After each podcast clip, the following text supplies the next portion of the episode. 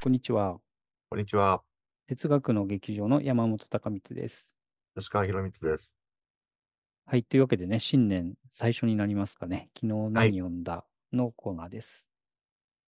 まあ、今日は、まあ、新年1回目ということで、はい。お正月何読みましたかっていう話しましょうかね。そうですね。お正月はい何読んだかね。そっか、気がつけばもう1月も半ばですが、はい、もう一今、応今頃正月の話してるやついませんよ。ねえ、あの、周回遅れですけど、まあまはい。あ、あの、それはいいとしてね、1月はまだね、年始めですからはいというので、さあ、山本先生、何をお読みになりましたか？はい、えっと、私ね、なんかね、最近記憶がすごくあやあやふやで、はい。なんかイベントごととかいろんなことがこう、こまごまあるせいかうんうんわかんないんだけどね、すごいね、正月何してたかなってわかんないんだけど、ちょっと思い出すと、あの、こういうね、あこれね、画面をお見せしてうんる方には見えづらいんですが、丸山義弘さんという方の万物の理論としての権論っていう本がおー聖堂社から出たんですね。万物の理論としての大きく出ましたね。大きく出ましたね。で、権論の権というのは、あの、なんていうのかな？ん何の権って言ったらいいのかな？えっと、大気圏の件？ああ、そう、大気圏の権ですね。うん。あの、空間や地域を示したりするときの、なんとか権っていう権で、権論って言って、これ、あの、数学の一種なんですね。権論っていう。カテゴリーセオリーって英語では言うんです。で、えっと、これね、万物の理論としてのかどうかは、一旦、要検討ではあるけれども、心意気はすごいわかるんですね。うん。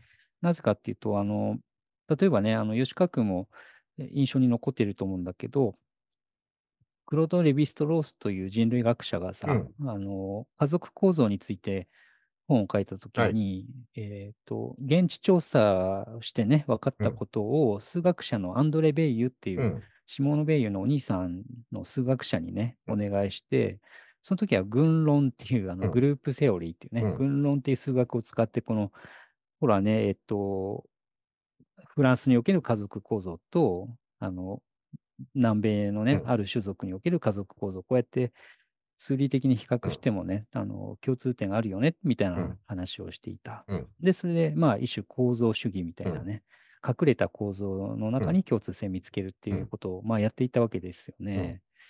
で、それとちょっと似ている話でもあって、権論っていうのはね、あの、対象は何であってもよくて、えっと、ある対象のこうオブジェクトみたいなものと、それがうん別のオブジェクトとどう関係してますかっていう、あの、関係の構造をね、ひひたすら突き詰める数学なんですね。そう聞くと確かに万物の理論になる候補かもね。そんな気がしてくるのね。うん。で、丸山さんももちろんそういうあの可能性を示唆していて、で、特にね、これ、えーこの本の冒頭が印象深くてね、あの、学問がすごく細分化して、うん。えーバベルの塔みたいになってるわけなんだけど、うんその諸学をもう一回こう統一的に扱う、ひょっとしたらね、この言論が有力最有力候補なんじゃないかってことを言ってて、つまり、それぞれの学問が扱っているものを対象とその関係っていう形でこう整理し直していくと、一見違うものに見える学問同士の間にね、言論的には同じ構造が見つかるんじゃないかみたいな、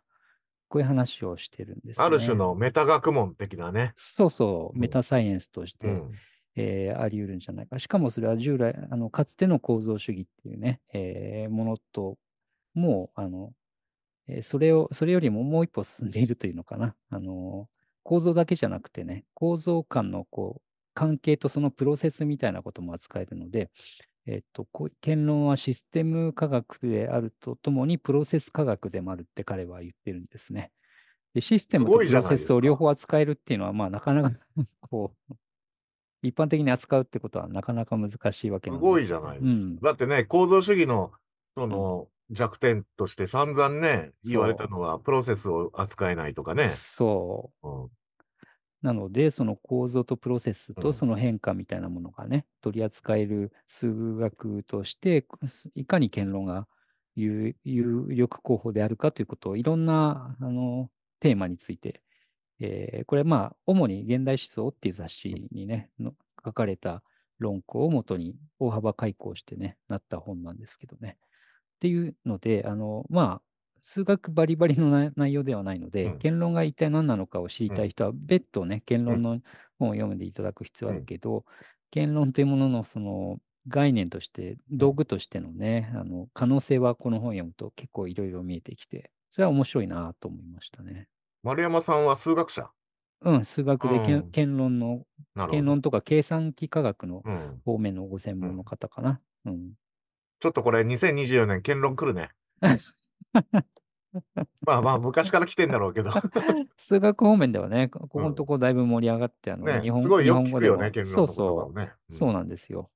で、哲学とのあのコラボレーションなんかをね、してる方方もいたりするんで、そういう意味で、あの、でもね、今までここまでバーンとあの、うん。現万物の理論としてまでは、なかなか言ってる人はいなかったので、あの、ほんまかいなっていうのを、あの、疑義を持つ方も含めてね、読んでいただくと、これはちょっと知的な刺激としてもいいんじゃないかなって思いましたね。うんいやー、私もこれは読んでみます。うん、ぜひぜひはい見てみてください。皆さんもぜひ読んでみてください。はい。そして万物の理論を身につけてみてください。はい。というわはい、けというわけでで、あの、次回はじゃあ私が正月に読んだ本をご紹介しますかね。す。ぜひぜひお願いします。ありがとうございました。ありがとうございました。